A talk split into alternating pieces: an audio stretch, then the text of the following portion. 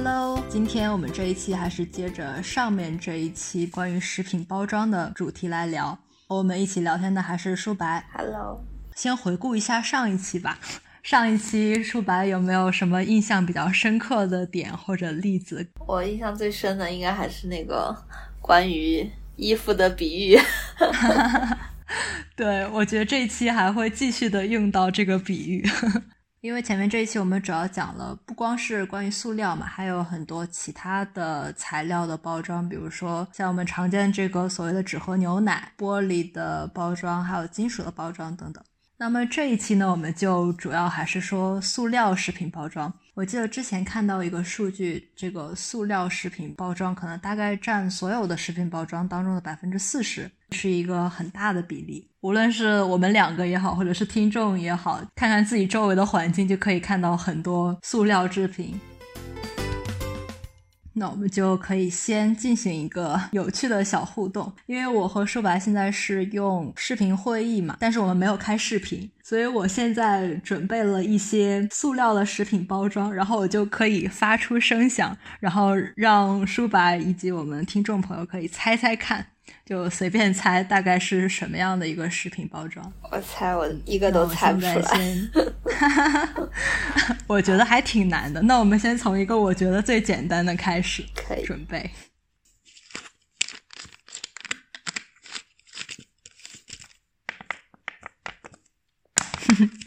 能听出来吗？啊，你刚刚有按的那个声音是是是塑料瓶吗？没错，对，所以说我觉得这是最简单的，因为现在这个就是矿泉水瓶，正好打开了喝一口。OK，呃，所以说我们常见的这种塑料的包装水啊，或者是那个像可乐这种的塑料的瓶装的，它都是一种叫做 PET 的塑料。嗯，我都不想说它的中文名太长了，叫聚乙烯对苯二甲酸酯。为什么我们经常食品或者是饮料它会用到这种塑料呢？因为它是比较轻，而且它透明度很好。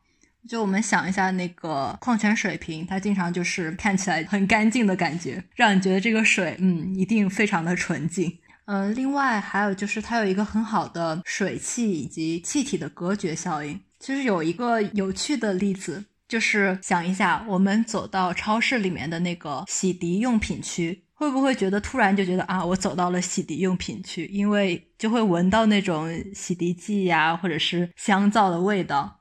但是当我们走到饮料区或者是食品区的时候，是不是很少会闻到这样的味道？我觉得这个我之前肯定是注意到过，但是在上食品相关的课之前，我就从来没有想到这个原因，其实是因为它用了不同的包装。像这个饮料和食品，它经常用的这种 PET，它就有很好的水和气体的阻隔，包括它的气味都会被很好的密封在这个包装里面，这样它的这个气味不会流失，然后也不会就是散播到空气当中。然后相对的，就比如说那个洗涤用品，像我们用的洗发水啊、沐浴露啊，可能你稍微拿近一点那个瓶子闻，就可以闻到它里面什么味道，因为它们用的是不同样的塑料。然后那种就叫做聚乙烯，就是经常听说的。哦，对了，还有这个 PET，它还可以用作有一些水果的托盘，比如说在超市里面我们会买到那种一盒蓝莓或者草莓，它下面的那种塑料的托盘，我这边手边也有一个，弄出声响。对，像纸的一样的。我这个拿的不是很厚，但是它是很透明的。那我们进行下一个包装。这个，这可能比较难猜了。给你点提示，就是它是一个盒子，然后它有个盖子。可以再弄出一点声响。这个是，听不出来，是你刚刚说的那个聚聚乙烯吗？嗯，不是。酸奶啊不。嗯，真的真的是 酸奶，就是因为我这个是一个比较大瓶的那个酸奶，啊、它有五百毫升，就不是说你一次喝完它正好有个盖子。哦，我知道。但是像你说的冰淇淋啊，嗯，冰淇淋啊，或者是这种酸奶，它经常是用同样的这种包装，它叫做缩写是 PP，中文是聚丙烯。它就是很经常的用在酸奶杯，或者是像我们有的时候那种即食食品，就是你可以放在微波炉里面加热的，然后那种经常是黑色托盘，那种也是经常是聚丙烯的。然后还有就是像一些不太透明的那种，比如说酱料包装，像番茄酱那种红色的，比较软，但是又有一定的强度。为什么这些举例的产品他们经常用这种包装呢？一个是聚丙烯这种塑料，它的热稳定性比较好，所以说它可以放在微波炉里面加热。当然是就是要取决于它这个等级的聚丙烯是不是食品级的，还有耐热性怎样。当然这就是要具体的情况具体看，但是整体上它的热稳定性比较好。然后另外呢，一个特点就是它可能不是特别透明。就我们想一下，一般装酸奶的瓶子，它可能都是不透明的，都是乳白色的啊，或者是有其他的涂料。那我们就试一下另外一个包装，开始了。这个好硬啊，听起来。嗯，没错。这个是。我可以提示一下，它也是那种类似于托盘的，就是一个盒子。然后上面是有一层塑料膜的那种。哦，想不出来了。OK，其实是一盒豆腐，一盒一盒豆腐。嗯，我买的这个就是这边超市里中超里面卖的这种嫩豆腐，它是下面有一个像方长方形的托盘。然后上面有一层塑料薄膜，是不是手感比较粗糙的那种？嗯，对，我觉得这边很多的豆腐都是那种很粗的，嗯，当然它也有卖嫩豆腐的，嗯，但是我觉得，我说那个那个塑料啊，OK，你说塑料，我满脑子都想着吃来着，都是豆腐，对，然后这个塑料确实是手感比较粗，然后它不是很透明。它和刚才那个透明的呃这种 PET 的塑料托盘装水果的就很不一样。然后这种的塑料它叫高密度聚乙烯，就是然后像这种的话，呃，经常会用在刚才说洗涤用品区啊，他们那些呃沐浴露、洗发水的瓶子。当然这不是食品的啦，呃，还有就是有一些饮料也会用这种。我突然想到，就是比如说像 AD 钙奶那种白色的，对，还有有。它那个还蛮硬的，对，就是它是高密度聚乙烯嘛，就是它的强度会比较好，和那个 PET 相比，可能它的呃对于气体的阻隔就没有那么强，可能比较容易闻到它的气味的扩散，这个就很不一样了，听听看，可以听到吗？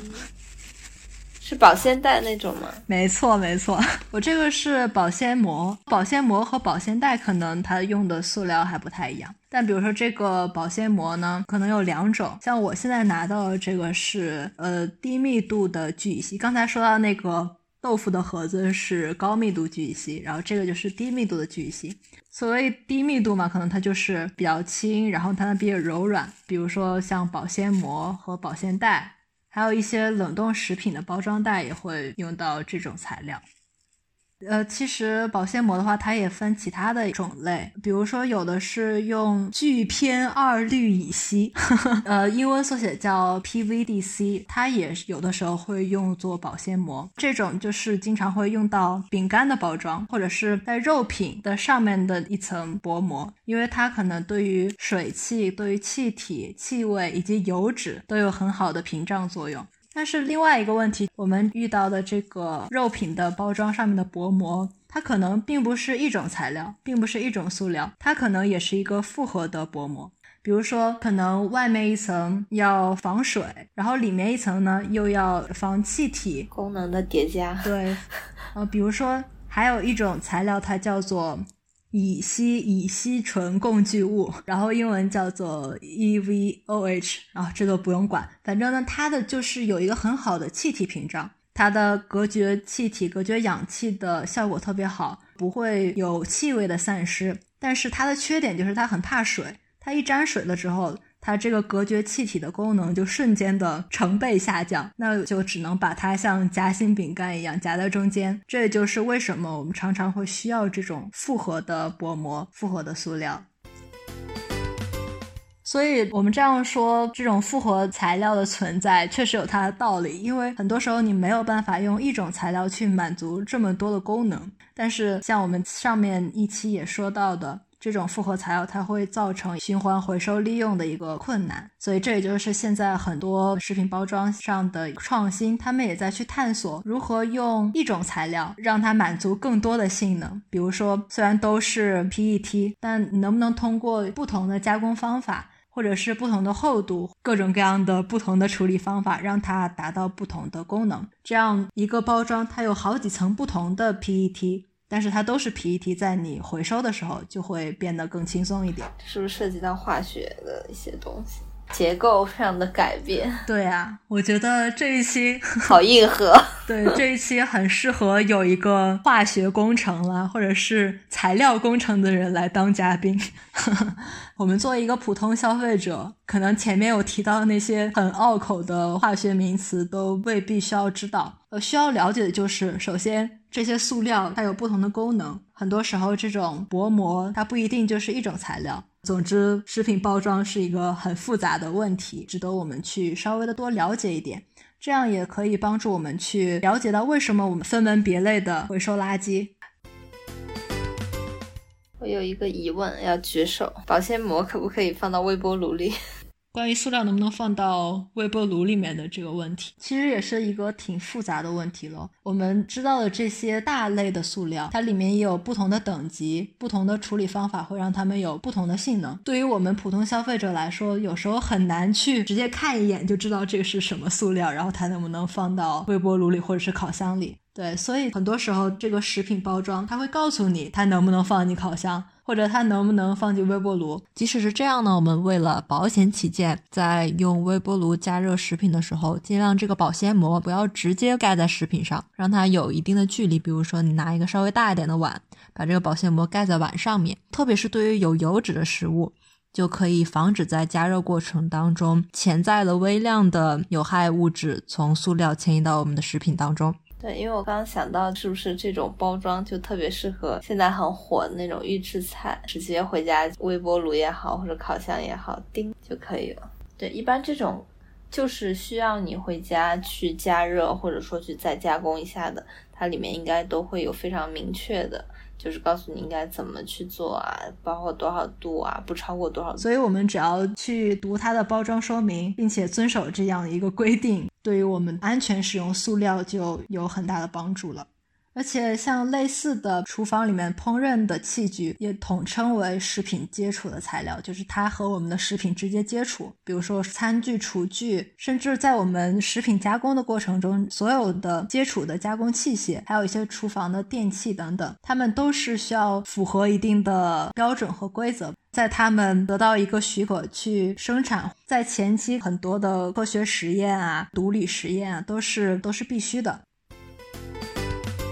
具体，比如说塑料对于人体会造成哪些影响呢？一个就是这种物质迁移，就是说我们这个塑料制品以后会不会进到我们的食品里？微塑料就是，比如说你这个塑料没有得到合理的回收，然后它进入到海洋，微小的颗粒会被小鱼吃掉，然后小鱼又被大鱼吃掉，大鱼又被人吃掉，这样我们作为一个食物链顶端的人，也就体内积累了最多的毒素。其实这也就是我们关注食品包装另外一个很重要的因素，食品塑料的这个污染会在很多方面影响到我们人类。像前面说到这个塑化剂啊，它就是一种我们所说的内分泌干扰物。然后这个内分泌干扰物呢，查一下百度的话，它会告诉你，它是环境中存在的能够干扰人类或者动物内分泌系统的物质，可以通过口腔摄入或者是皮肤的摄入，就是皮肤你接触到它也会有一定的吸收，对，它会不断的积累，像刚才说的大鱼吃小鱼，人又吃了大鱼，而且在体内很不容易代谢掉。吓人。我在想，我脸上的痘是不是因为 内分泌失调？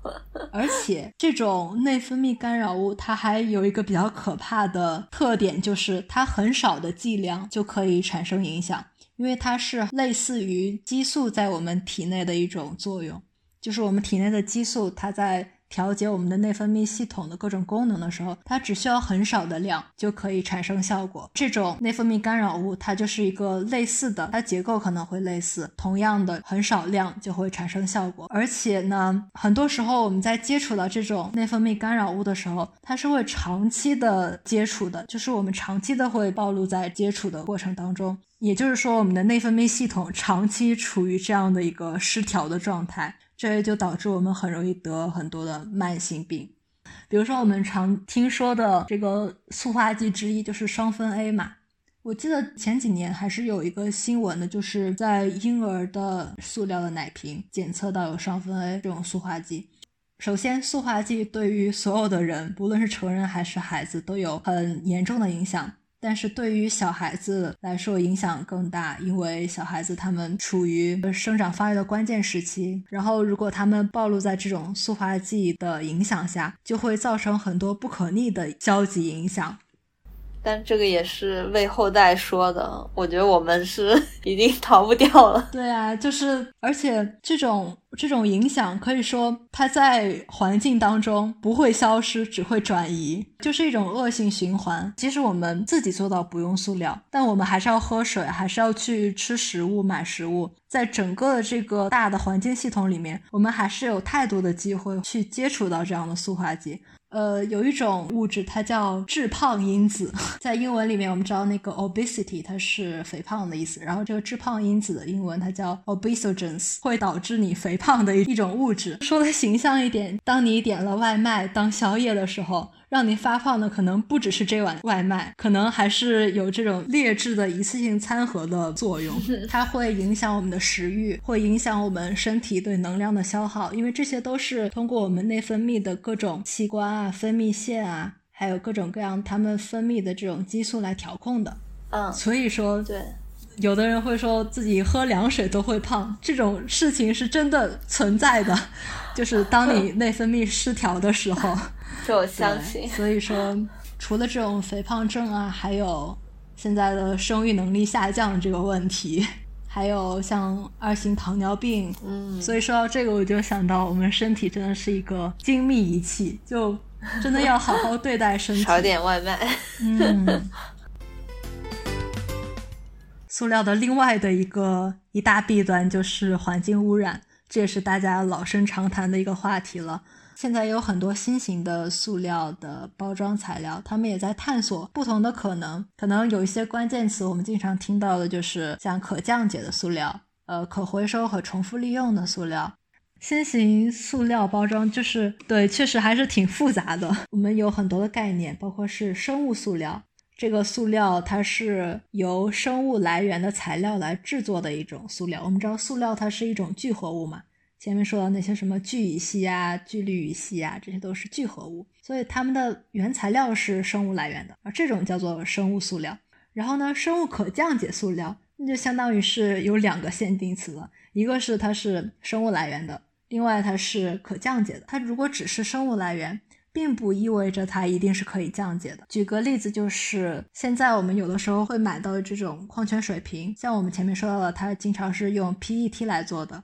但是它有的时候会用到的是生物来源的材料来做成的 PET，在这种情况下，虽然它是生物来源的，但是它做出来这个材料是和传统的 PET 材料呃完全一样的功能，所以说它也是没有办法自然降解的。其实我刚才给你呃听的那个。矿泉水瓶，它这个标识上面写了循环利用的 PET 来做的一个瓶子。其实我这个瓶子，对我这个瓶子，可能说它之前已经被用于食品包装了，或者是怎样。它经过重新回收利用之后，它又变成了我手里的这个瓶子。观察它的话，它就不是那么的透明了。我们前面说 PET 它的特点是比较透明。当然，它经过了这种以很多的轮回，我不知道它经过了几个轮回。如果它要是经过一个合理的生产过程，它的安全是有保障的。其实这样也是一个呃比较好的处理方法吧。因为 PET 这种材料呢，它是呃回收率比较高，而且目前重新利用率也是比较高的一种材料。其实这个也是对于我们的整个回收分拣系统有很高的要求，而整个这一个过程其实也需要我们每个消费者去参与。像可降解的这种，比如说可以是淀粉的，可以是纤维素、甘蔗渣或者是咖啡渣这样的。当然，还有一些是蛋白质来源，可能这些就是比较新型的了。我们目前应该没在市场上广泛见到。比如说，我记得我听到一个新闻，就是有一个初创公司，美国的初创公司，他们用牛奶来做包装，还有把牛奶穿在身上，就是他们用牛奶的酪蛋白来做衣服。然后，其实我觉得，作为我们国人，可能听起来就很 匪夷所思，就是就是暴殄天物啊。就牛奶这么营养的东西，你居然把它做成衣服，何不食肉糜？其实这也就是可以说，在不同的呃市场吧，或者是不同的消费场景、不同的生产场景会应用到。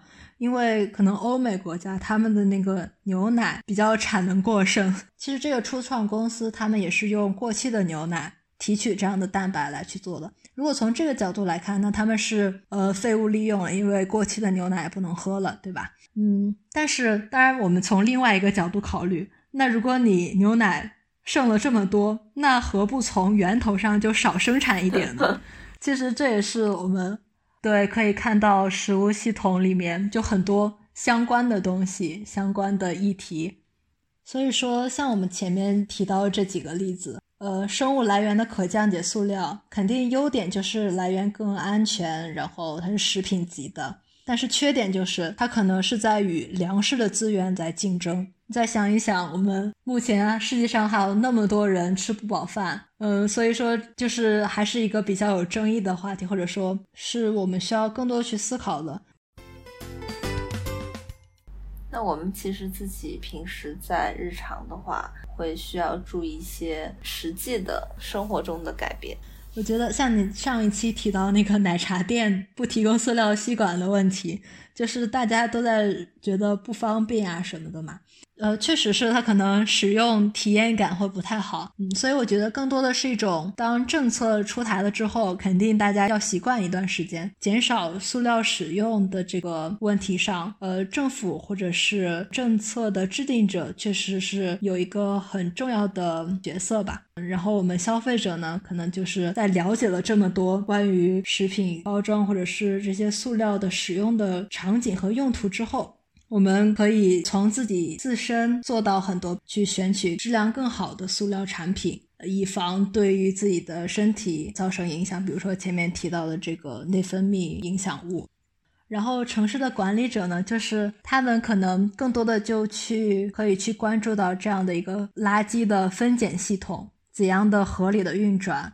或者说，他们能不能让呃市民或者是游客扔垃圾的体验得到提升？就不要说每个城市的扔垃圾的方法都不一样，就很头大。所以我觉得这个是城市管理者可以做到的。另外就是食品生产商在讨论的这些，无论是包装还是食品，它也都是一种资源嘛。然后就是说，怎样在整个一个的食物体系里面，让这些资源得到合理的运转，并且发挥它们最大的价值。食物体系真的是一个非常非常宏大的意义。其实说到循环经济的话，我们刚一直在讨论循环的这一方面，怎么让它去循环起来，怎么让这个呃循环更高效。但其实循环经济后面两个字是经济嘛，那你一旦涉及到经济的话，其实很多我们刚刚讨论的这些东西，更多是经济层面的考量。你要考虑到成本，考虑到呃谁来执行。一旦涉及到这个方面的话，你不是单纯的去衡量利弊或者说好坏了，所以还是挺复杂的问题。